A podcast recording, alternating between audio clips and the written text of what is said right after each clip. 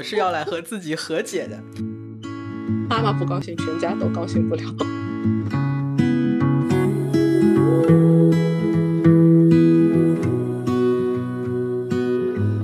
过年时候在群里发个大红包给大家的，哇，记得多谢。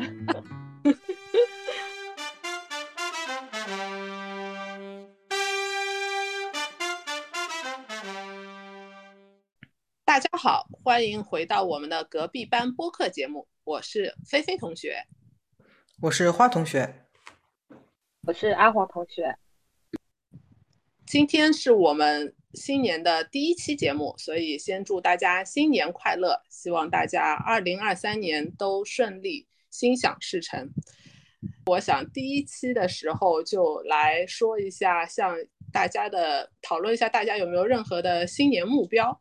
先要采访一下阿黄同学和花同学啊，就是每年到了元旦这个时候，好像是这个年份一下子从二零二二年跨越到了二零二三年。你们心里通常是怎么来就想这个新年这件事情的？你是觉得啊，这是任何像普通的另外三百六十四天一样的，还是一月一号这一天是一个特殊的日子？以前我觉得这一天真的是蛮有意义的，毕竟是日历上崭新的一天。但是随着年龄的增长，又有点害怕，每每次算一下年龄，我我有一种嗯啊哈哈，我我居然这么大了，就是是以前觉得遥不可及的年龄。然后现在，而且我更觉得，嗯，反而是在即将过新年的前几天是最开心的。但是新年就像一个乐曲来到了一个高潮。它马上就戛然而止，就过掉，也就也就这样子了。我反而不太喜欢那种喧喧喧嚣之后的那种落寞的那种感觉，所以我情愿现在我心态更更平一点，我情愿把它当做普通的一天，但是只是赋赋赋予了一些小小的特别的一些意义，就比较平稳一点。我觉得这样会对我来说是好受一点，我是这么觉得。我感觉那我就是属于盲目乐天派，就是基本上我们这里是从过了中秋开始，就是就我本人就开始进入 holiday mood 了，因为基本上从过了中秋开始，超市里面就会开始卖那个。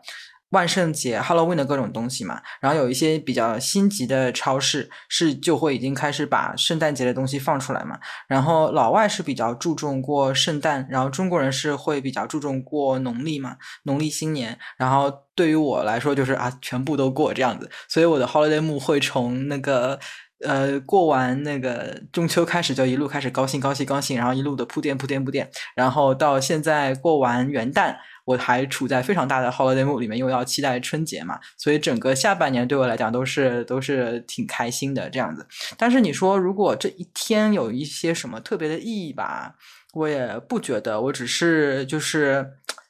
就是嗯，glass kind of 就是 glass half full 那种感觉吧，就是给自己呃，就是找一点理由让自己处在一个比较好的心情里面这样子。如果说那 specifically 那一天的话，我倒觉得也还好这样子。我其实和阿黄同学的，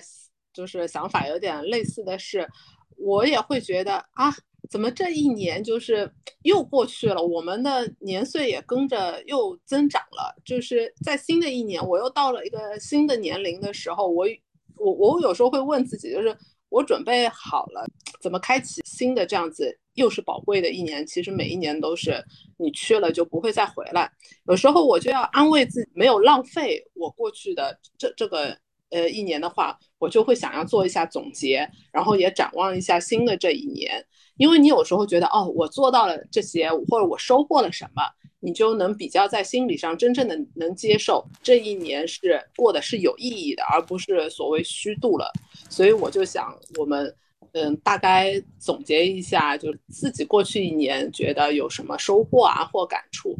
你说的这段话让我想到，我前两天看到一个说法，其实就是一个豆瓣有灵说的一句话，他就说哪有跨年这件事情，就是跨年好像说的是我们高高兴兴的跨过了年这一件事情，其实这件事情的主动权根本就不在我们手上，其实。是年这个东西，时间这个东西非常不留情面、毫无人性、不由分说的从我们身上碾压过去而已。然后他说这句话又恰逢在今年的这个大环境之下嘛，就是很多人呃阳了啊什么之类的，所以我就觉得。特别的悲观，但是又很有道理。但是对我来说，我虽然很认可他的这个讲法，但是 at the same time，我也会觉得说，就是高兴也是一天，不高兴也是一天，高兴也是一年，不高兴也是一年。所以像你说的，做一些总结，做一些展望，但是同时之间，我觉得，嗯，就是像我这样傻乐傻乐的，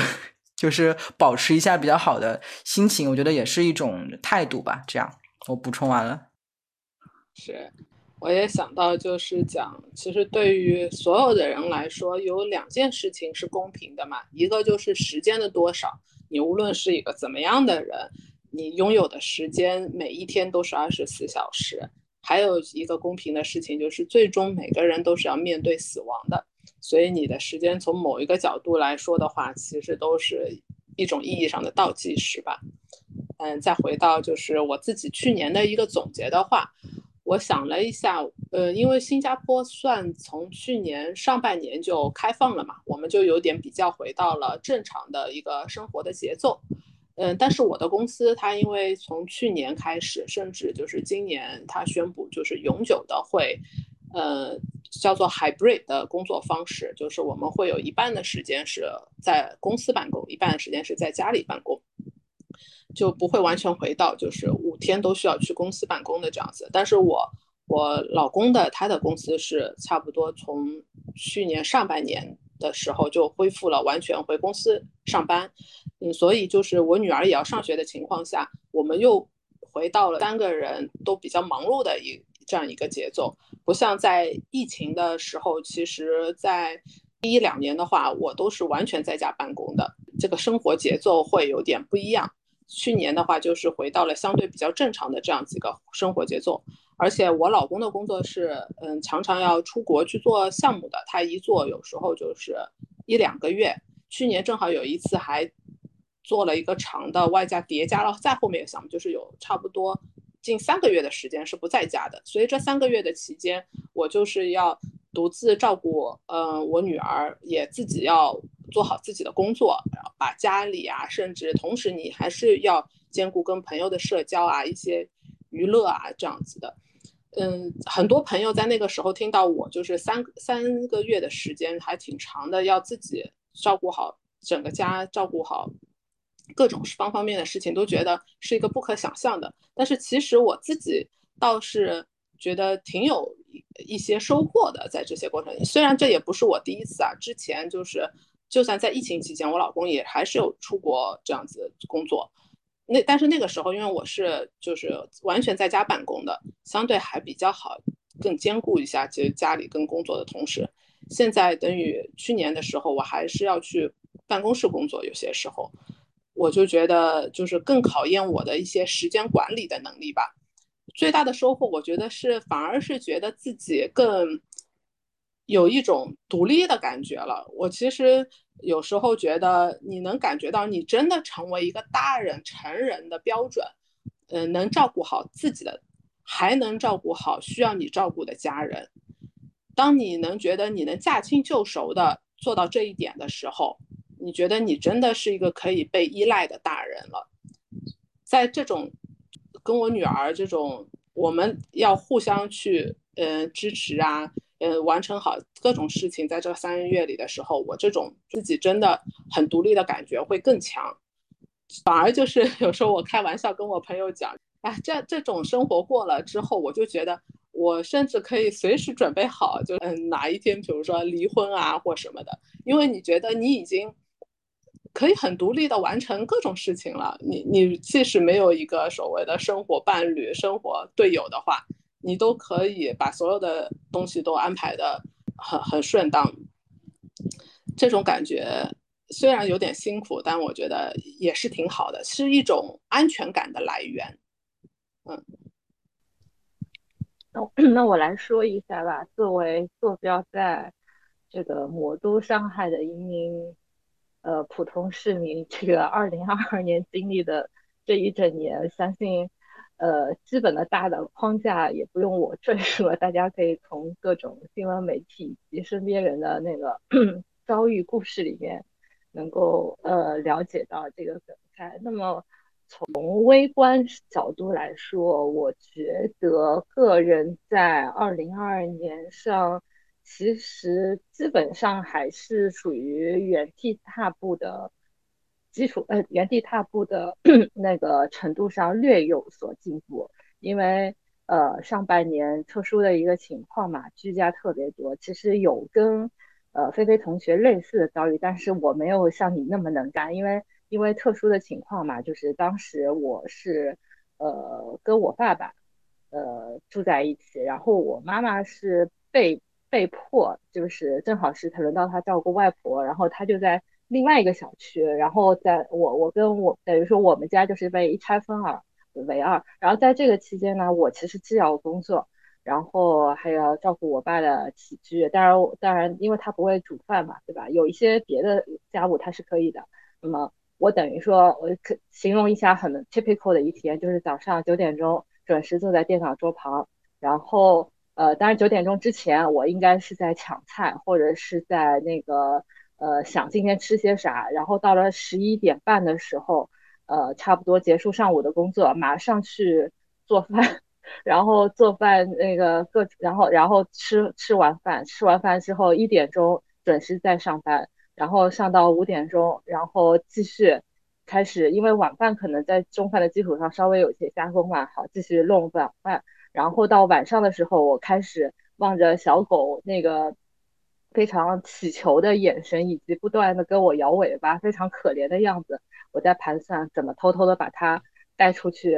呃，那个那个解决一下它的生理问题。然后每天都基本上是在这种循环往复的过程中。当然说，呃，各其中的这种酸甜苦辣也不需要多说，呃，多啰嗦了嘛。然后，呃，只能说除了个人比较精神上的一些，呃。感悟就是说，觉得自由是最重要的，还有你的那个家人，其实这两样东西是底线，我觉得是对我来说其实是最重要的。然后别的方面，其实小方面我倒是嗯被迫学会了，也不是被迫带引号的被迫学会了很多新的技能，我学会了烘焙。然后我的厨艺重新又拾回来了，虽然还是不不怎么好吃。然后我还那个喜欢上，还还开始自己在家里做咖啡，因为以前可能对咖啡的喜欢就是仅仅限于偶尔去一些连锁店，但是因为关在家，然后家里的咖啡也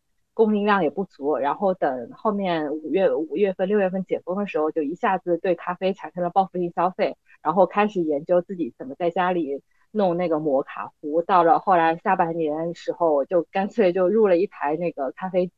然后呃非常就因为很多人来说，这种小家电可能是一种冲动消费，可能买进来就不怎么用，但是我很惊讶的发现，我居然基本上一个星期有五六天都能坚持用这台小家电，可见我这个也是对对咖啡的喜欢也是 病入膏肓了。所以我觉得，虽然二零二二年总体来看应该是原地踏步，但是其实，呃，我也努力在这样一个局限的空间去，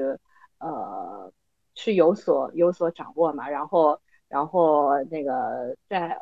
然后在年底的时候，大概也就是两个礼拜、两三个礼拜之前，然后那个我的上司也告诉我，今年我也升了职级上稍微升了一点，但是我感觉这个应该也是对我。全年包括前几年的工作的一个肯定了，就是也算是一个今年年去年年底比较开心的事情，就这样子。恭喜恭喜！过年时候在群里发个大红包给大家了，哇，记得多点。看，首先 base 啊，我那个三呃那个花红有多少？看一看。好好，所以你们也可以估计从红包的这个角，这个这个大小，也能估计到那个那个花红的 多少。好好好，我们期待。那那个花同学，我觉得应该有更多的可能想要跟我们分享，因为他进入了一个新的人生阶段，对吧？从去年的时候，我们来听一下花同学。对我去年生了个小孩，那个我觉得记忆这件事情真的挺神奇的。就是我刚刚生完的时候，呃，写了两篇文章嘛，然后那个可能把自己写的太惨了，很多默默潜水的。那些朋友都冒冒出来，主动来问我说：“哎呀，你怎么样啊？你还好吧？”什么收到很多关心嘛，很多人都看了我的写的那个生产的过程之后，就直接觉得说：“啊，这个人肯定是不会生二胎了。”但是我现在似乎已经想不起来了，就是当时那一两天的那一些漫长的过过程，觉得整个的事情已经要。就是怎么还没有跨过去啊？好像真的是非常艰难呐，然后导致真的是生完之后，我有一度都不想要看我的小孩那样那样那样的一种心情哦。我现在其实已经。都想不起来了，就是我那个事情我还记得，而且因为我自己写下来了，所以写的过程当中也是一种重温。然后如果我现在去重新看我的文章，那我也会啊，如果看到字的话，我也会想到啊，这个事情对发生了，那个事情对发生了，就不是说是我失忆了，而是那种感觉没有了，那种感觉好像被从自己的那个记忆库里面被。被抹掉的那种感觉，我不知道这个是不是真的传说中的保护母亲的本能，然后让她不抗拒去生下一个小孩，我不知道是不是这样。然后还有一些我初为人母的一些感触，就是我还蛮震惊，原来小孩是如此的无能，小孩子不会呃。不会坐啊，不会爬啊，不会说话啊，这是大家都知道的。但是我在照顾小孩之前，我不知道原来小孩真的是连吃饭睡觉都不会的。就他困了之后，他并不知道自己那个叫做困，他需要被安抚，然后他才能镇定下来，然后他才能睡着。如果没有安抚的话，他一边困一边觉得很不舒服嘛，然后他就开始哭啊闹啊，然后越哭越闹就越累，然后越睡不着，因为他不够冷静嘛，所以他就会。吃呃，进入一个恶性循环，直到有啊有有大人去进对他进行安抚，他安定下来，他他才能够自己睡觉。所以，他小孩是没有一个自主入睡的能力的。还有一个是他嗯吃东西的能力也没有，就是他呃本能是可嗯可以去吸奶去喝奶，但是嗯他不会咀嚼，他不会呃知道说他没有牙齿，他不会嗯。他他吃东西的一个过程是非常漫长，要慢慢开始帮他加一点点。啊，从纯液体到加一点点糊，再加加一点点很软的东西开始，所以我觉得就是啊，对于一个生物来讲，如此本能的事情都是需要慢慢学习的。那对我来说的启发就是，如果做我作为一个成年人来讲，如果有什么东西我是不懂的、不会的，我就觉得真的是没有什么好不好意思的，没有什么好需要去装作说啊，这个东西我不懂，好像很尴尬、很丢脸，所以我要装一下，我不能够显示出来这个东西我不懂。我觉得现在我的感触就是没有必要，因为人真的是生来什么都不懂的。所以，如果一件事情一个人没有接触过、没有学习过，他不懂，我觉得实在是太正常不过了。我觉得我就像，我觉得我自己应该就像一个小孩子一样，就是如果没有不懂的话，就会如果不懂的话，至少去。承认他，去面对他，然后，嗯，就是，而不是要在那边硬撑，说，哎呀，不能让别人家发现啊，我这个也不懂啊，那个不懂啊，这样子。然后还有一个，呃，我今天下午发现的一个一个点是，嗯，现在我们家小朋友他，嗯，七八个月大了，他开始，他开始发现重力这个事情了，就是，嗯，他开始把玩具往地上扔，然后他就会发现。呃，诶，为什么我松手之后，这个东西是会往地上去掉的？然后他就会盯着那个地在那边狂看，说，诶，为什么我松了手之后，玩具会出现在那边？这样子，其实就是对于我们啊成年人来说，很多东西都是已经是非常非常的熟视无睹嘛，就是啊，东西放在手里面一松手，它掉了就在地上，因为这是有地心引力。然后，呃，比如说有一个东西，我们要把它抓起来，我们扫一眼，我们就知道用我们手。的哪一种形状去抓那个东西的哪一条边，就可以最用最舒服、最小的力把它直接去拿起来。这个东西其实我们啊成年人好像看一眼就会，但是其实在那一眼当中，我们已经自己的脑子里面做了很多很多很多的计算去做这个事情，但是其实是无意识的。但是现在通过观察小孩，就会发现其实他们是在很漫长的过程中，每一次用一个很不舒服的。的方式去举起一个玩具，他他那个练习了无数次以后，他才会真正的觉察到说啊，原来要这样子去拿一个片状的东西，那样子去拿一个块状的东西，然后在哪一个点去用力，它才会捏得比较牢什么之类的。然后我就觉得这也是一件一件非常神奇的事情。就包括对于地心引力这个事情来说，我们觉得啊掉地上很正常，但是对小孩子来说啊，为什么我松了手，那个东西会在那里？他就要去去理解这个事情。所以如果小孩子当时能够记住这件事情的话，那我们就不需要等待牛顿花了那么多的时间，间等了一个苹果掉在头上面才发现了重力这件事情，在我们每一个人其实都可以去发现重力了。所以我觉得，就是一个是像小孩子那样。嗯，像白纸一样去吸收新的知识，然后还有一个是像小孩子一样对身边的事情熟视无睹之余，能够抱，能够有一份新的好奇跟探索的精神。我觉得这个是今年我的小孩子给我的两个启发。听了花同学这个讲的，我就想到原来有一种说法，就是说我们其实生活的世世界，并不一定是，就是你眼中的世界，并不一定是真实的世界，而是是你所有过往的经验累积出来的经验世界。你很多对世界的理解都是基于你的经验而已，但是这个经验和所谓的绝对真实世界，其实是有一种可能 gap 的。所以，我们其实都是生活在自己堆积出来的经验世界。听了第一次听到这个说法的时候，我有时候就在那有有点 shock 到，就是啊，原来就是都会以为，哦，我体验都是真实的。然后想想是啊，可能只是我以我的这种经验导角度去理解的世界而已，和别人用他的经验其实都都是不一样的。每个人都生活在自己的世界，啊，这个这个就是差一段。嗯，听了大家嗯对去年的这样子的一个回顾吧，我想更重要的是，嗯，我们就要继续往前看。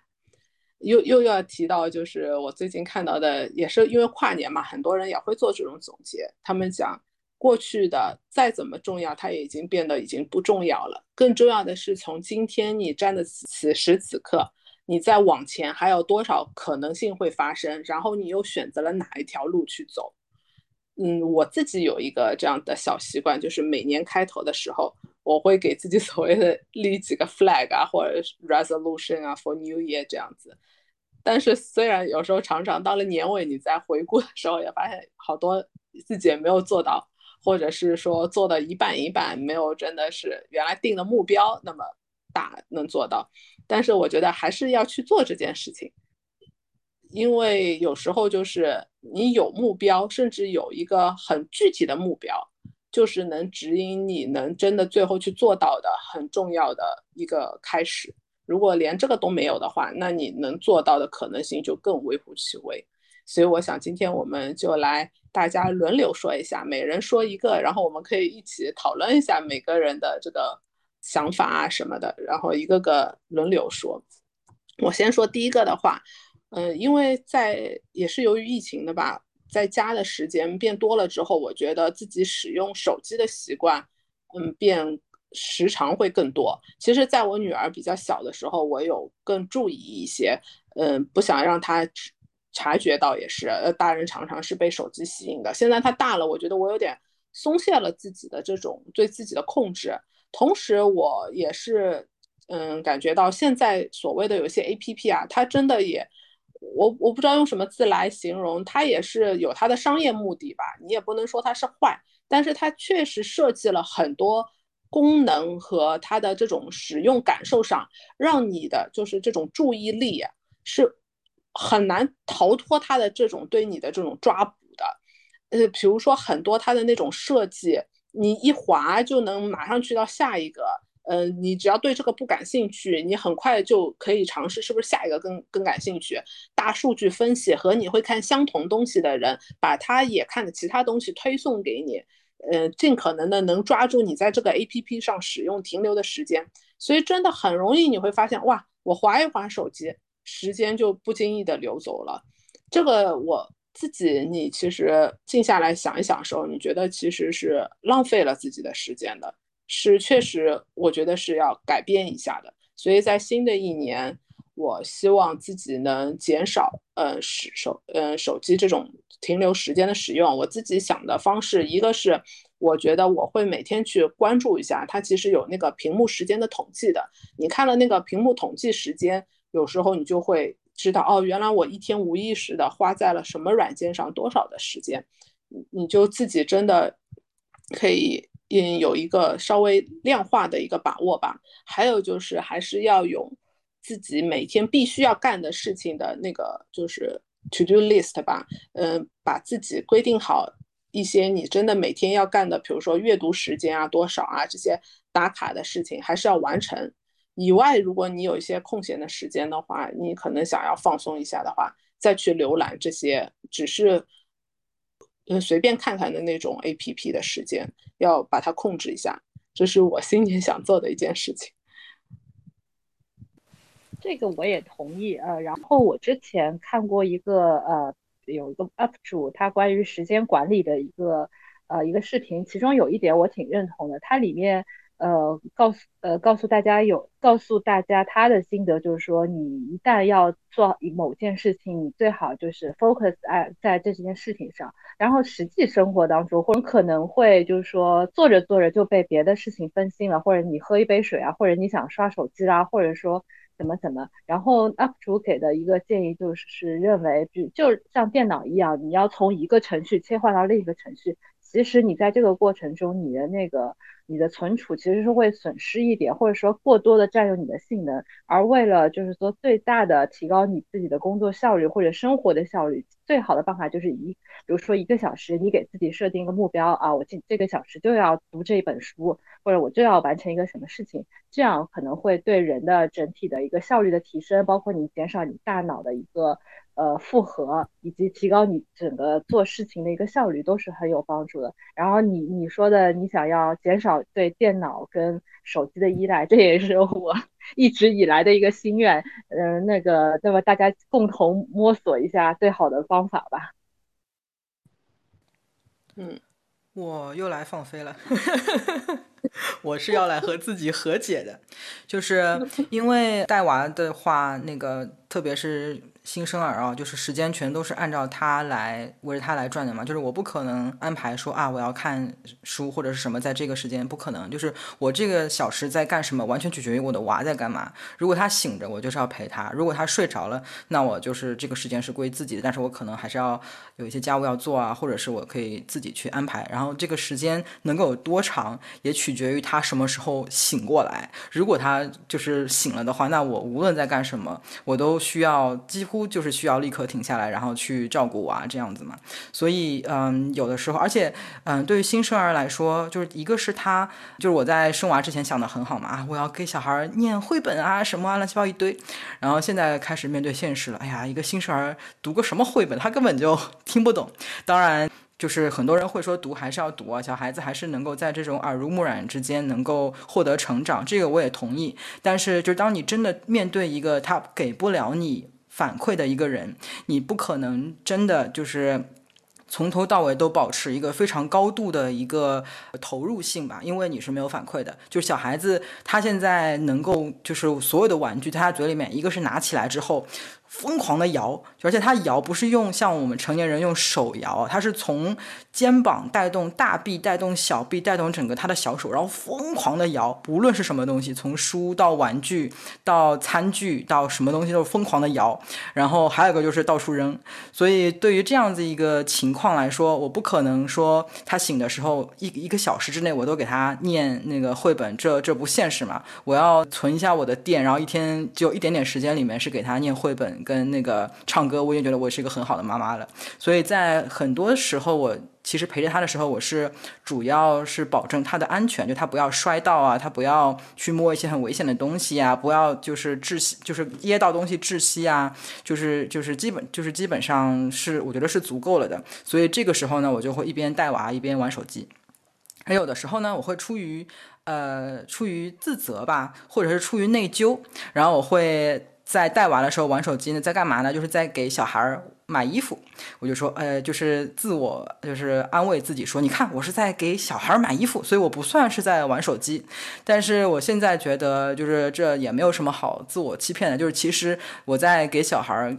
呃，那个买衣服的这个时候，其实满足的不是他的需求，因为他已经有很多穿不穿不完的衣服了。其实我帮他买衣服这个事情是在满足我自己的需求，就是在满足我自己看看手机的这个这个需求，而且也在满足我自己的购物欲嘛。那我现在就觉得，我并没有要求自己做一个在小孩面前完全不玩手机的妈妈，我觉得我做不到，我也不想把自己逼疯，我只是想要跟自己和解，觉得说我有。我我一天有正常的时间是跟他嗯沟通，跟他唱歌，跟他讲故事，跟他交流。然后有一部分时间我带他的时候，我一边保证他的安全，一边我自己玩手机。我觉得。这是一件 OK 的事情，我就是要理直气壮的 玩我的手机这样子。当然，我这我这个是处于一个比较特殊的时间吧。如果等到小孩更大之后，我的时间能够自己更掌控的时候，我觉得我可能也会更加严肃的来处理我的时间这个这个事情吧。我的体会是啊，就是孩子小的时候，你时间碎片化的程度确实就是非常高。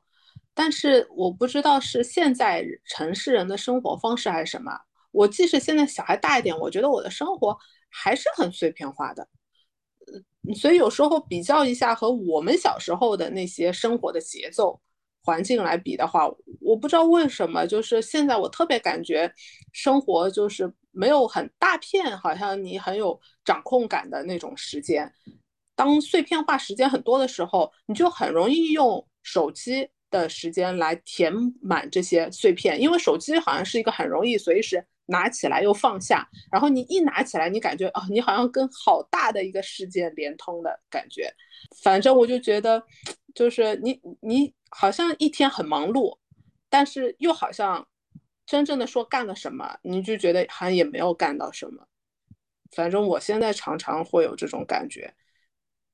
或者你可以尝试一下，比如说每天或者在你休假的时呃、休休息日的时候，一一两个小时手机调成那个这个这个叫什么飞行模式。啊，我有一个诀窍，因为我其实在家我不是经常也要带狗出去玩嘛，对吧？遛狗，遛狗一般在半个小时到一个小时之间。然后有，然后之前呢是为了有一个特殊的原因，就是哎，因为你知道手机是会有一些。追踪或者说定点能力，但是当时那个时候比较严峻的时候，有时候会说你跟某某 确诊病人是时空交错者，怎么怎么地，然后我就把手机扔在家里。但后我试了好几次，我会发现你出门的话，你会更关注自然的景观，你会更关注跟狗狗怎么玩，然后回到家发现其实也没有错过什么很重要的消息。那么这个世界少了你这一小时照样转，所以其实是可以。尝试就是说把它嗯不带手机，或者说把它搁成那个那个航空模式，这样让自己远离这些干扰，也许有些帮助吧。是的，是的，而且就是嗯，我我你遛狗啊，我们遛娃，就是我们傍晚去遛娃的时候，我们也有一段时间是远离手机的。嗯，但是平时我不知道是不是还是有一种不安心感啊，由于远离父母。嗯，有时候你有着一个手机吧，就是你觉得万一就是家里人或什么有一个急事，他可以随时找到你，你就觉得你有时候好像啊，就是不是被可联系的呃那个状态，就有种 不安心的感觉。但是我觉得有些时候也是自己心理的原因，倒不是真的客观有存在真正的那么大的一个需求。我也在就是重新想要找一下这种。平衡心理的这种平衡和自己的一些私人的，能真的是安静下来的时间。还有讲到前面你讲到就是要专注一一个时间，专门专注一个事情嘛。这个其实说法就是我们也常常听到嘛。但是其实我一直我自己啊，我不是特别说很很同意这样子的说法，因为我从小就是一个很喜欢一心两用的人。比如说我们。之前学习的时候做作业，家长肯定说你就专心写作业，你写好了，你再去看电视啊或什么的。但是我就是一个特别喜欢写作业的时候，必须要么是开着电视，要么是听着歌、听着广播的。我是特别是啊，我是特别受不了，就是写作业的时候没有一个其他的那个声音可以给我听的，不然我会觉得特别无聊。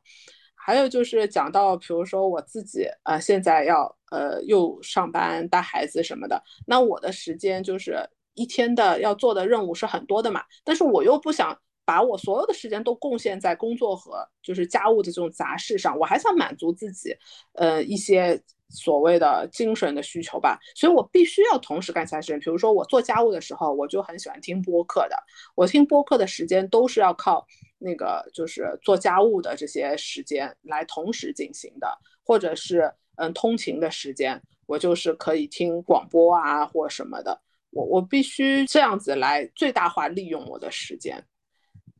嗯，所以我觉得面对时间管理上，我更大的问题还是在于很小的一些碎片的时间，很容易被手机填满，也有我自己的问题吧。因为有些人啊，我感觉他好像是。任何地方地点，他拿起书，他就很快能沉浸进去的。我女儿就有点是这样子的一个类型，但我不行，我就是我进入这个东西，我需要一段时间的。但如果这个时时间又很碎片的话，我我还没来得及进去，可能他就这个时间就就快要到了这一块的时间，就变成很容易就你就想到用手机去填这个时间，觉得还是怎么来管理一下自己碎片的时间的使用。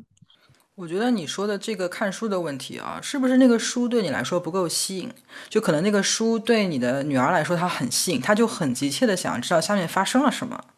但是对那哦，但看书那个事情对你来说，是不是你要有一些心理准备？说啊，我要我要看书了，然后是个比较正式的、严肃的事情，然后你所以不愿意在一个很碎片的时间里面去开始。因为我看的书就是比较严肃一点，我喜欢看就是。嗯，哲学类的，或者是就是都是那种很很艰涩的那种，就是你必须看的时候，你很深的在里面，你要跟着他思考的，在反观自己的生活，或者甚至有时候历史书，你再从历史反观现在的状况，就是你必须很思考。我我比较少看，呃，如果是那种很轻松那种小说啊什么的那种，就是我能比较随时随地的进入，会时间比较快。这就是跟我的那个一个新年的 flag 有有关。我的新年的另外一个 flag 是，我想再看一遍《三国演义》，因为我觉得以前读的时候。嗯，因为啊年纪太小，而且以前的思维可能比较单一嘛，就是很可很喜欢去分谁是好人，谁是坏人，谁是正义的，谁是邪恶的，谁是正方，谁是反方，这样子去去划分那些角色嘛。然后现在年纪也大了，然后看了很多其他的一些书啊，然后有一些经历啊，然后看事情的一些方式也不一样，所以我觉得如果现在再去看一遍《三国演义》的话，那个心。我觉得看看出看看出来的东西会非常不一样。就比如说，我以前是很喜欢曹操的一个人，就是觉得他宁叫我负天下人，休叫天下人负我，那样非常的非常的霸气嘛。然后我挺瞧不上刘备的，也觉得他婆婆妈妈的，然后带了十万的呃民众在那边逃命，一天只逃了十里，实在是不知道在干嘛。然后我现在从一个成年人辛苦要那个养，我也没有真的说在养家本，我也是知道辛苦养家的这个这个概念的一个成年人再去看这个事情啊，就会觉得说，其实他们三国鼎立里面这三个人里面那个。刘备是出身最烂的嘛，他是真的是一介草民，然后他从呃手无寸铁混到跟另外两个就是世代都是家里面有背景的人，我爸是叉叉叉的那种人，可以平起平坐。其实对刘备来讲，他是一个非常懂得去利用自己的资源的一个人，所以我觉得如果现在再看一遍这样子的书的话，我能够看出来的东西就会是非常的不一样。所以希望今年有时间可以再看一遍《三国演义》。呃，我立的新年 flag 可能就是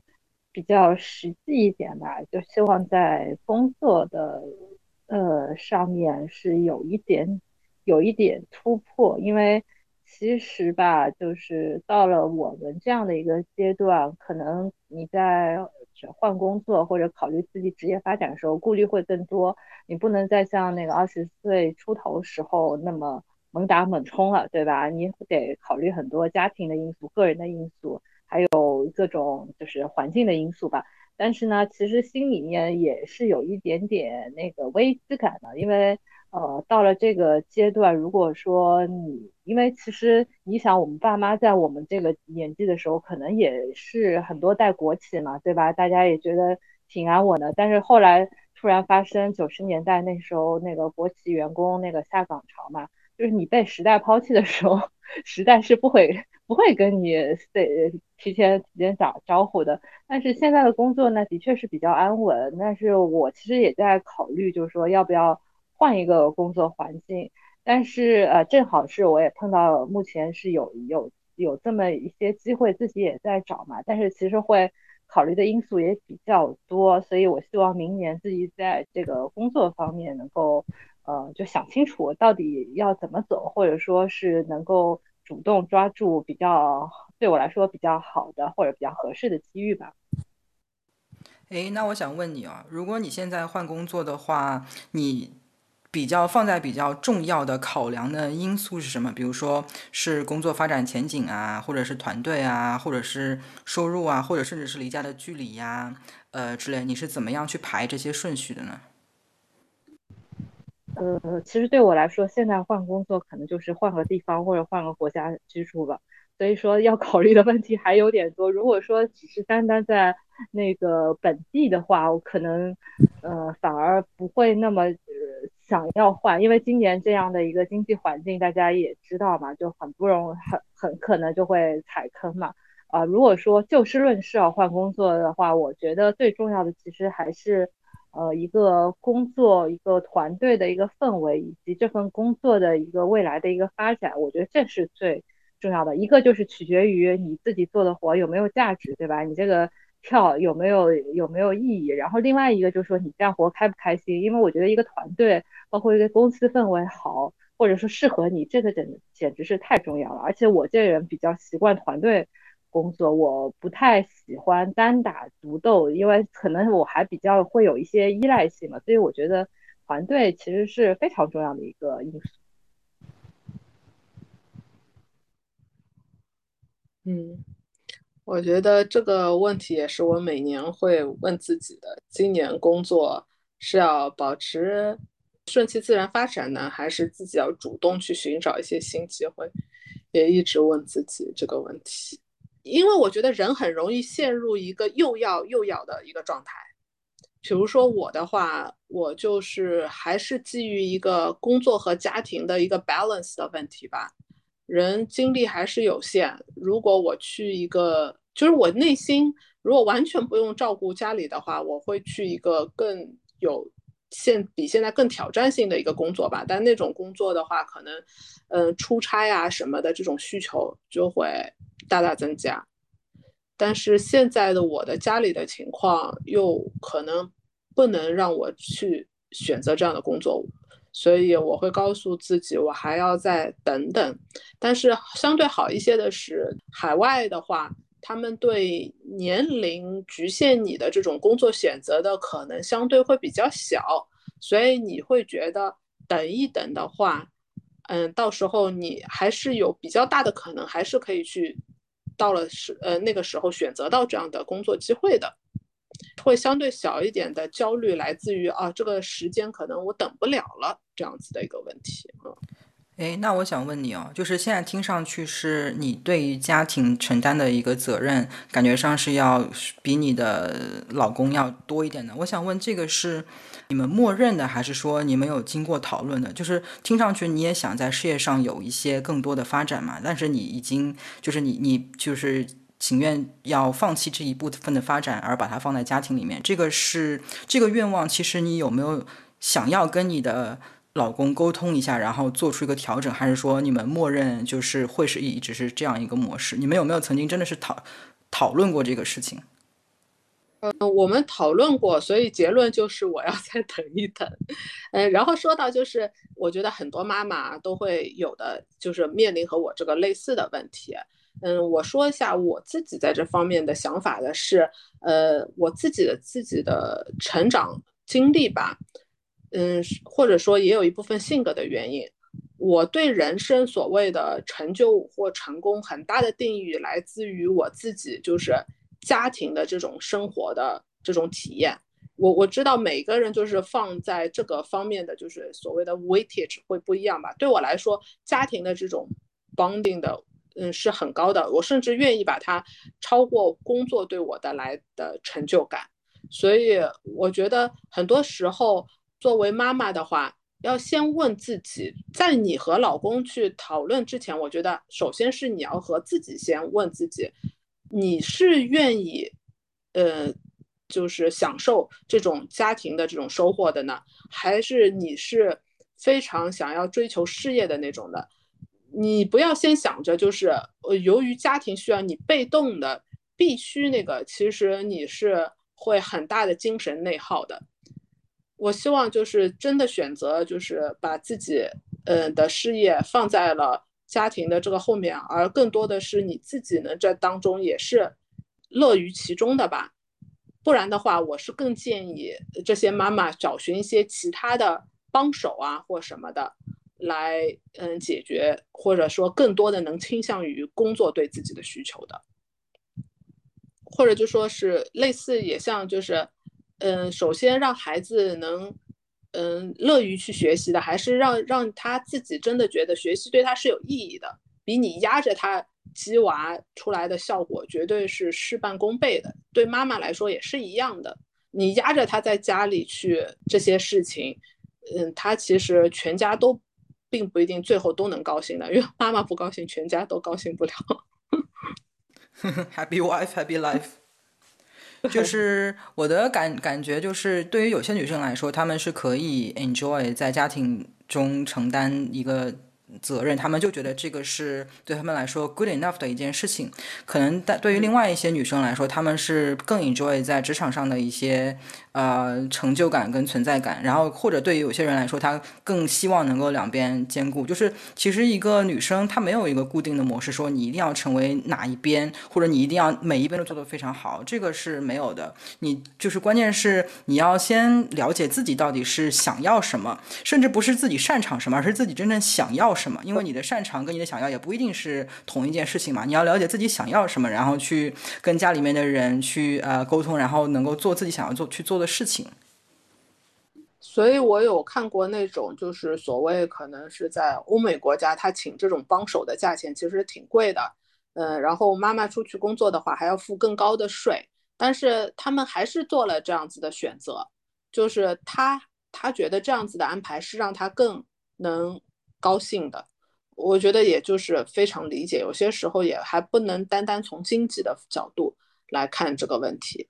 还是看大家想要怎么样的生活方式，所以我觉得就是要你先想好你要什么，然后看全家怎么去商量，去实现最大化大家都尽可能能满意的一个方案啊，而不要先去说哦这个家庭需要你做什么，然后你就要被动去接受那样子的。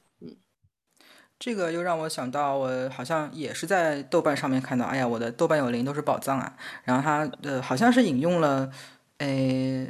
不知道是波伏娃还是谁的一句话，是叫做说，The most you can get is what you want，就是你不能够得到。比你想要的更多的东西，就是如果有有一些东西你自己都没有想到说我想要它的话，没有人会把它双手奉上给你的。所以啊，你想要的就是一个最大的圈，然后你在你想要的里面，你再能够力所能及的去得到一些什么东西。所以你一定要想清楚自己想要的那个最大的那个圈是什么。如果你没有想清楚的话，那可能你真的东西没有被划在你自己那个圈里面的话，那你再怎么样的去努力去去嗯去去去做，或者是啊去往前，其实。最后可能都会是徒劳的，所以想清楚第一步，what you want，其实是非常重要的一件事情。对，所以就又回到我们今天的主题，就是在新的一年你想要什么呢？嗯，再说我，呃，再另外一个就是今年我想要干的一个事情，我也觉得是我想了，我觉得我我应该要做的事情，虽然我已经。一直在逃避，然后所以这个东西进展的很缓慢的，就是我想要把开车这个事情练习的更好。呃，其实我一直有在，呃，这几年都有在进步了。用我女儿的话来说，因为我老公他出差不在的这几个月的话，我是必须要开车的，但是我内心其实是挺抗抗拒开车这个人，因为我老公一旦回来的时候，就是我就会一点车都不开的。但是今年我决定要，嗯，更努力一点学，就比如说，嗯，周末的时候，即使他在家，我也要多开车。嗯，因为我自己也想过，就是开车这个东西其实是利大于弊的。你会发现，有了就是车的帮助之后，你的生活半径会扩大很多很多，你能干更有效率的干很多事情，而且去一些你本来如果是要坐公共交通啊，即使是打车，你都不大会想要去的地方，你可以拓展你的生活的范围很多。我觉得还是要努力干好这件生活，其实，在现代生活有点像必须的一个技能。嗯，来，我们来云握个手吧。但但是我跟你讲这件事情没有在我的 to do list 上面，我又是一个躺平的状态。为什么你们做什么我都在那边躺平呢？就我有我的同学嘛，就是跟我那个同龄的同学啊，他们比我更早来美国，然后还有一个在加拿大，他们到现在都不会开车。就我觉得这个问题其实非常的 common，因为对我们来说，就如果我们在我们的十几二十岁的时候没有学会开车，然后没有习惯每天开车的生活的话，到年龄更长一点的时候再去习惯这个，我觉得真的是。真的是非常困难的。然后我们啊，我我正好前不久也跟这两个同学一起见面嘛，然后我们就会找各种各样奇奇怪怪、奇形怪状、天方夜谭的那种。理由去拒绝开车嘛？比如说啊，我今天手痛了，我不开了。然后什么？哎，我今天不舒服。哎，我今天鞋穿的太厚了，那个鞋底太厚了，开车不安全。呃，这个是真的，但是就是，但是也更多的说出来的时候就是一个理由嘛。因为我说这句话的时候我还在家，我还能换鞋，就是真的是找各种各样的理由去去去拒绝开车这样子。那我觉得现在的小孩子如果。真的能够在中学的暑假去学学习开车的话，我觉得真的是非常的啊幸运，应该要去做这件事情，早一点开车。就像菲菲说的，这是一个现代生活的一个非常必要的一件事情。而且我觉得自动驾驶还不太可能实现，所以还是先自己需要自己开。我其实抗拒开车，这是我自己分析过的，就是为什么我其实你想，我老公不在的时候，我独自的时候。我能就是去我的开车，现在就是限于我要去固定那几个点，比如说公司啊，我女儿学校啊，我女儿上就是课外班的那些地方啊，我都可以。我但是我就非常局限于我必须要认识那个路，所以我其实是能做到，比如说停车啊，嗯，这就是在知道路线下去去这些地方。所以我最大的障碍是在于我不喜欢去一个新的地方，我可能迷路的那种失控感。我我这个人就是会很焦虑吧。如果就是我突然找不到了，我这个方向大乱，然后到时候而且要错过，因为我们去的很多都是有时间约定的嘛。我我就错过了那个点啊、时间啊什么的，你就会陷入这种恐慌之中，或者是呃，我觉得我拒绝的是这种未知的这种焦虑感，而且我可能因为我自己的性格吧，我就是喜欢很多东西都是。有预设好的，有经过练习的，我倒觉得阻碍我的倒不完全是驾驶技术这个东西，但是很有趣的时候，我真的是发现，女生在这方面会有这个障碍的，会比男生要多在比例上。我不知道阿黄同学有没有。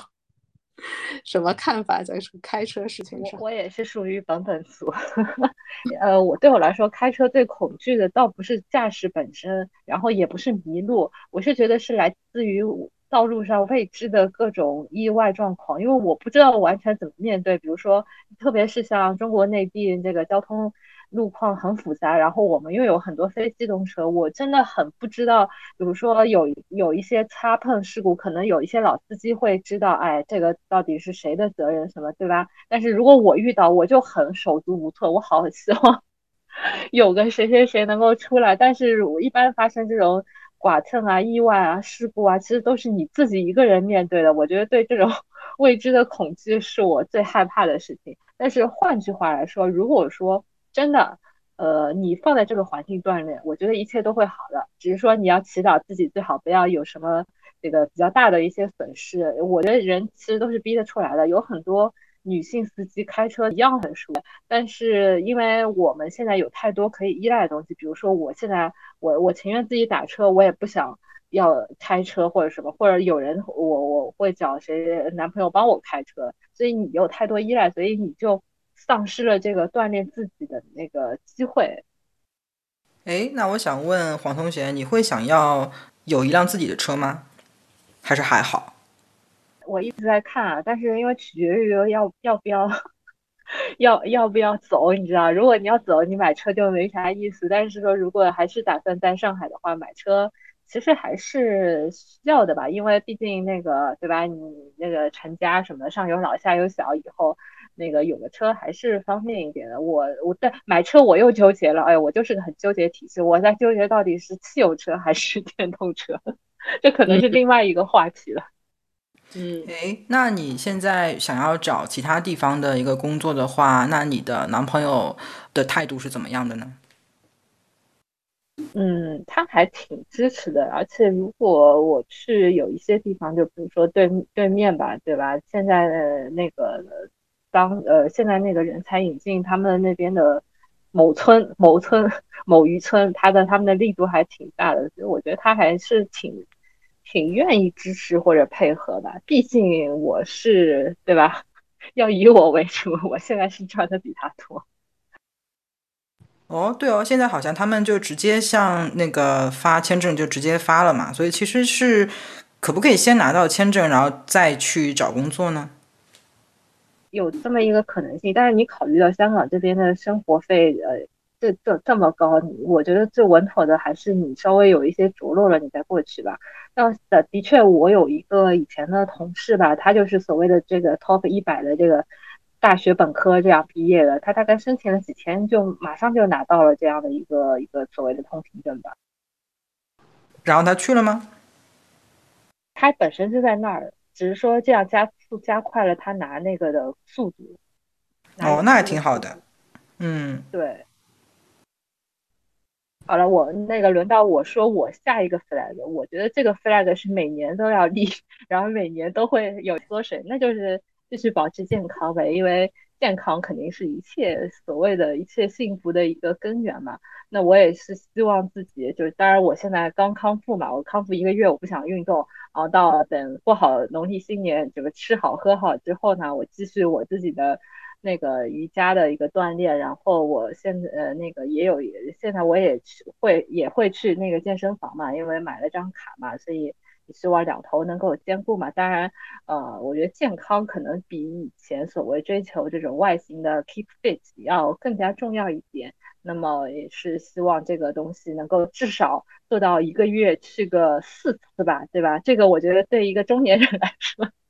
对自己已经是一个很很宽松的一个要要求了，这个再达不到，呃，算了，我也不说什么了，不立 flag 了，就这样吧。是，我觉得这个要运动这件事情，好像是每年都可以 出出现在那个那个新年目标里的，然后它一再的出现，一再的，也不能说完全没完成吧，就会打折扣的完成一点，然后第二年再来。对，就是虎头蛇尾的感觉。对对对对，我去年立的运动的 flag 一个礼拜就倒了，因为那个，而且我立了一个非常，因为非常简单的 flag，就是当时已经考虑到怀孕这个事情嘛，然后当时立的 flag 是每一个礼拜要去啊散步，呃散一圈，这个 flag 已经非常非常非常的温和，不能更温和了，但是没有想到。一个礼拜就倒了，就是因为我怀孕怀的突然心悸了，就是呃，好像那个心跳有一点不规律，然后非常的紧张，因为从小到大都不太有遇到过这样的事情，然后后来还去带了一个心脏的监视器啊，然后每一次心跳感觉不舒服就要去摁那个按钮啊，然后把那个心跳的记录送去嗯分析啊什么的，结果分析一大轮下来，其实是。没有什么大问题，就只是一些心悸，其实是一件挺挺常见的事情。但是，就是因为这个这个不舒服的感觉，导致当时立的要要锻炼的 flag 一个礼拜就倒了，历历在目啊，惨不忍睹。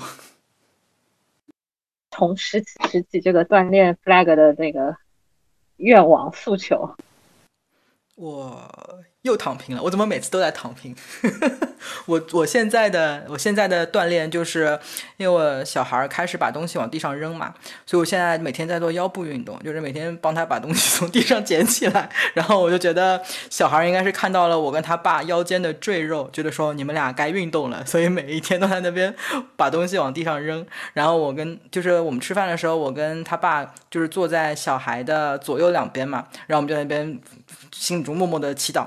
往他那边扔，往他那边扔，不要往我这边扔，不要往我这边扔。然后 就每一次都要看他小孩扔的偏中线的哪里啊？偏中线那边啊，你去捡，不是我的，不是我的活。然后在那边就是就是因为小孩他在这个这个阶段，他是真的是你把东西给他两秒钟，他就会扔掉。然后我们其实是有那一些专门的小孩子的那些夹子，你可以帮他把玩具夹在身上嘛。但其实我觉得。没有意义，因为他始终就是要经过这个阶段，他要去体会把东西扔掉，他就会到地上去，因为他会盯盯着地上那个东西在那边看，然后他，而且他甚至如果没有玩具扔，他会自己把那个我今天下午在喂他喝酸奶，然后他就把嘴里的酸奶往地上。吐，他其实不会吐这个动作，他就会张着嘴，然后让酸奶从嘴里面滴下来，然后他就观察那个酸奶滴到地上的形状，看了半天。我觉得，哎呀，那个，然后他后来他老父亲撅着屁股趴在地上，那个那个擦酸奶擦了老半天。就是我觉得我们现在其实也都真的就是以小孩子为主，就是我们的运动其实也是以在要带小孩为基础上的各种啊练腿啊练练腰啊练胳膊啊这样子，所以暂时这这今年的计划也还是以小孩为主，这样。那除了《三国演义》之外，我们再听一下你，你有没有目标？还是就 That's it，就是《三国演义》了。我二零二一年应该是看了四五十本书，然后二零二二年看了二十本，因为那个呃生小孩啊、带娃啊一堆事情，然后今年我觉得我大概。估计连去年都比不上，因为现在带小孩的时间其实是比怀孕要花更多的时间嘛。然后我呃，二零二一年的时候，我集中的看了很多科幻的书，阿西莫夫啊，然后那个献给阿尔吉农的花束啊，然后就我。突然之间那段时间会对这种这种题材非常的感兴趣，然后去年我是花了很多的时间看啊明朝的故事，看了一些啊历史虚构，然后看了一些历史非虚构，然后这两天我是在看那个汉朝的故事，然后都包括那个西汉、东汉，然后之后的，然后三国，然后到魏晋嘛，然后希望今年可以看这一段的那个。历史，因为我觉得，嗯，同一段时间，然后看不同的人写的不同的题材的东西，然后我觉得挺有意思的。因为对我来说，如果直接上去去啃那一些很艰涩的书，我觉得我也很难坚持下去。而且那个看，特别是如果古文的话，我觉得我也没有那个那个能力可以。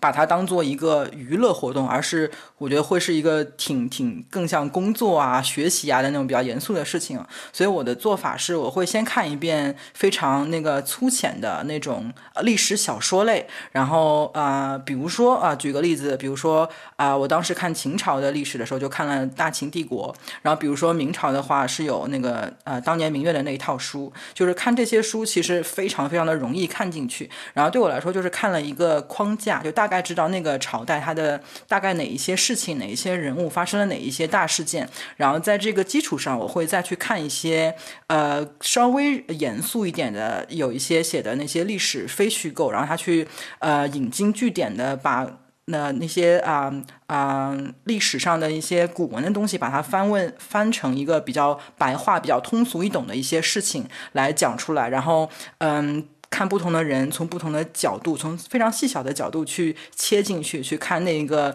历史的那个当时的那个啊横截面。然后我觉得这个对我来说是比较。啊，轻松比较能够去做到的一个一个呃 approach 吧，一个方式去看那一段历史。所以啊，今年二零二三年的话，我会想要再多看一下，就是三国这一段前后这一段这段时期这样这样的一些一些历史呃历史书吧。然后或者是除此之外，我还在想要再发展一些。不一样的一个一个一个书的那个书单。我目前还想看的另外一个大类就是啊女性主义的啊呃上野千鹤子的一些书，我都啊放在了我的那个 Kindle 里面，虎视眈眈的等了我很久，但是我还没有时间时间去看，所以我希望我今年能够有时间看这两大类的书籍，这样。哎，你有没有看《万历十五年》？看过或者在想要看？对我看过，但是我看完全部都忘了。就我也是觉得，书真的是你看看过以后会有一些些记忆。就你刚刚说的明朝那些事儿，对吧？我是当时我在香港的时候，在每天在手机里面那个微信读书看的，看的时候觉得哇特别精彩哦，这个这个感慨良多。但是看完以后可能就忘了。但是呢。我觉得这种东西其实还是可以拾起来的，就像断了线的珍珠一样。就我我记得我大概元旦的时候，第一天我去了上海博物馆，然后看到有一幅那个书法作品，然后说是申时明，然后它上面还标注他，因为他是上海本地松江人嘛，说什么他官至明朝的，好像是一个什么大学士还是尚书啊。然后我就觉得，哎，这个名字好熟悉啊。后来一想，后来一想，哎呀，不就是。那个明朝，sorry，明朝那些事儿里面有有关有关于这个人的记述嘛？但是内容我完全忘了。但是其实我觉得啊，其实你可以以点带面，就是说，哎，突然想到某个东西，然后去看这个人的背景，然后看了解当时的一些事情。我觉得这个也是一种精读的一个方法吧。对对对，这也是为什么我现在会集中看一段时期的故事，然后反复去看，因为这样也会加强那个那个记忆，而且也不仅仅是记忆吧，更加深对那个那些事件、那些内在人物跟逻辑之间的一些理解。就是我也不追求说我要啊背出来说几几年谁发生了什么事，哪个哪个地后面是哪个哪个地，这不是我的追求，我只是希望自己能够去理解说当时这些历史事件它背后的一些逻辑，它的原因。它的呃那个背景那些东西是什么东西？我觉得只要是当时去理解这些东西就好了。对，就有些东西你看了，虽然没记住具体的很多细节，但是其实它的很多，就像你说的那种逻辑啊，或者是让你更生硬，就是很多人性啊或什么，这种其实是会内化很久的，你可能都不记得你。Get 到了这个是从那一个就是历史段落来的，但是那个东西你你你是一直在的，你会用那个去解读很多以后再碰到的东西。我觉得这也是需要看多一点不同的意见的书的意义吧，也是看一下别人眼中的世界啊或什么是怎么看的。对对对对。说到这个，我就想起我其实呃一直以来这个这个这个 flag 就立了，马上就倒下 flag，就想把那个公 公众号事业继续坚持下去。因为有一些同学或者说关注的人就说，哎，你为什么不写了？那么去年不写，我是觉得我想说的都不能写，这个这个这个受到限制会比较多。但是我觉得今年可能会是二零二三年是一个不同的年份，包括。我应该是会走出去，去很多不同地方旅游，然后也会把我也想把一些看的一些书，或者说对于某些事情的一些想法，就是多多用那个公众号记下来，因为不然的话，很多想法就是跟风一样吹走了，就啥都没有留下来，这样其实还蛮可惜的。所以我希望我今年能多多更新自己的公众号，这点要向那个花同学。呃，去学习一下。嗯，好像一段时间不更新，它就会没有的。你要你要快点去认领一下。啊，因为我会把这个号捡起来。被冻结了，我原来有那个被冻结了。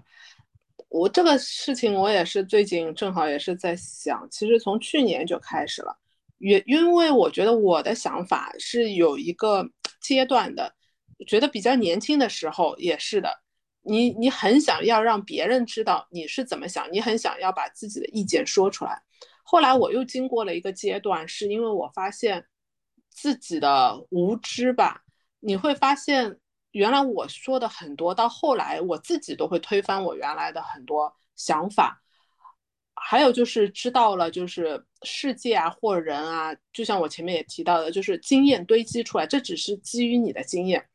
我一下子又变得就是很恐慌，自己说出来的是不值呃经不起推敲的。这个可能在有一次好像就是花同学给我打电话讲一些职业分享啊什么他一些想法的时候，我也讲就是说我我有时候会很怕，因为我自己也碰到过一个问题。呃，你是很认真的跟你别人做了你对这个行业啊或什么一些职业分享，然后但是这成了他做很大的他一些职业的或者刚开始工作的一些重要，甚至大学选专业的一些重要决策的依据。但是其实你因为也是有限的，你的精力啊什么的，我就好怕影响了别人的人生的前途，变得很大的一个影响，所以我就又开始变得特别不敢去发表自己的。就是想法，甚至可能在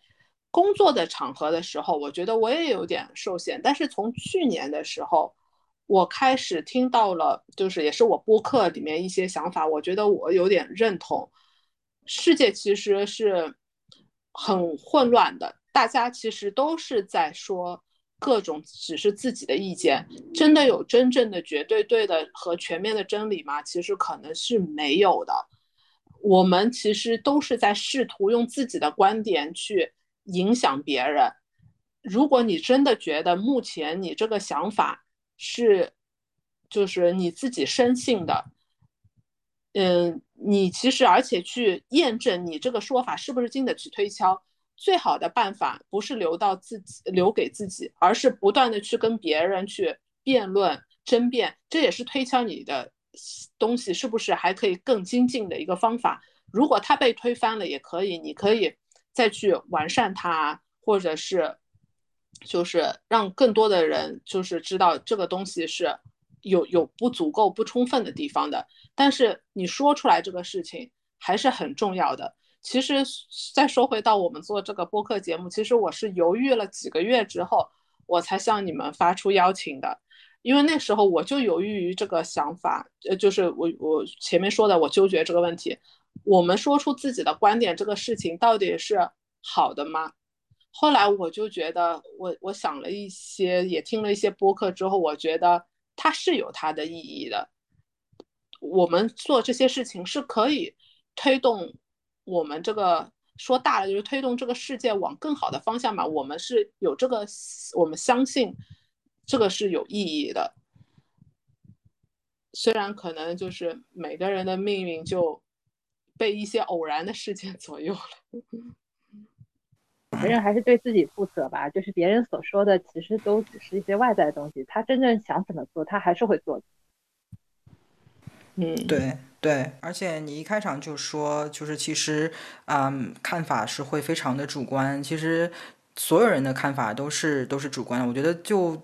其实是不存在客观的看法，因为这根本就是一个悖论。所以我觉得这个概念也让我想到，就是一个呃比喻吧，就是在经济活动中的那个每一个自然人、每一个理性人，其实都在为符合自己的利益而做出一些经济的决定嘛。就是在我们那个呃微观经济学里面的“一零一”的，就是最。基最基进门的那一条理论嘛，就说每一个人其实你只要顾好自己，其实有市场这只看不见的大手就会自动去调节，以价格为调节，然后就把供需达到平衡。我觉得从那个认知方面来讲，其实也是这个样子。每个人只是做好自己的认知，它就是非常带主观色彩。但是其实整个社会就是每一个人的主观色彩的一个啊呃产物的一个一个合集。整个整个社整个社会是会有他自己达到一定的平衡。跟跟一定的发展的这样一个一个结呃一个一个结论吧，但是前提就像你说的，就是每一个人他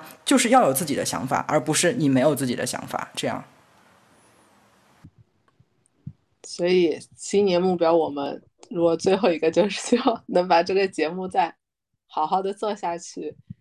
然后能陪伴一些听众的时光吧，可能也像我一样做家务的时候听我们的播客。我们会努力的，放心吧，请菲菲总放心，我们努力配合你。呃，这这是大家一起的，我觉得。的第一次节目的时候，我们就讨论我们有什么相同，还有什么不同嘛。我觉得节目做到现在，如果做个小小总结的话，我其实觉得我们还有挺多不同的，我们贡献了自己就是不同的想法、个性啊、经历啊，在这个节目当中，让它变得比较丰富多彩，很有趣。嗯，谢谢大家今天这一期的收听。如果你们愿意的话，也很欢迎在评论里面告诉我们你们的新年愿望或者新年目标。好，今天的节目就到这里，拜拜，拜拜，拜拜。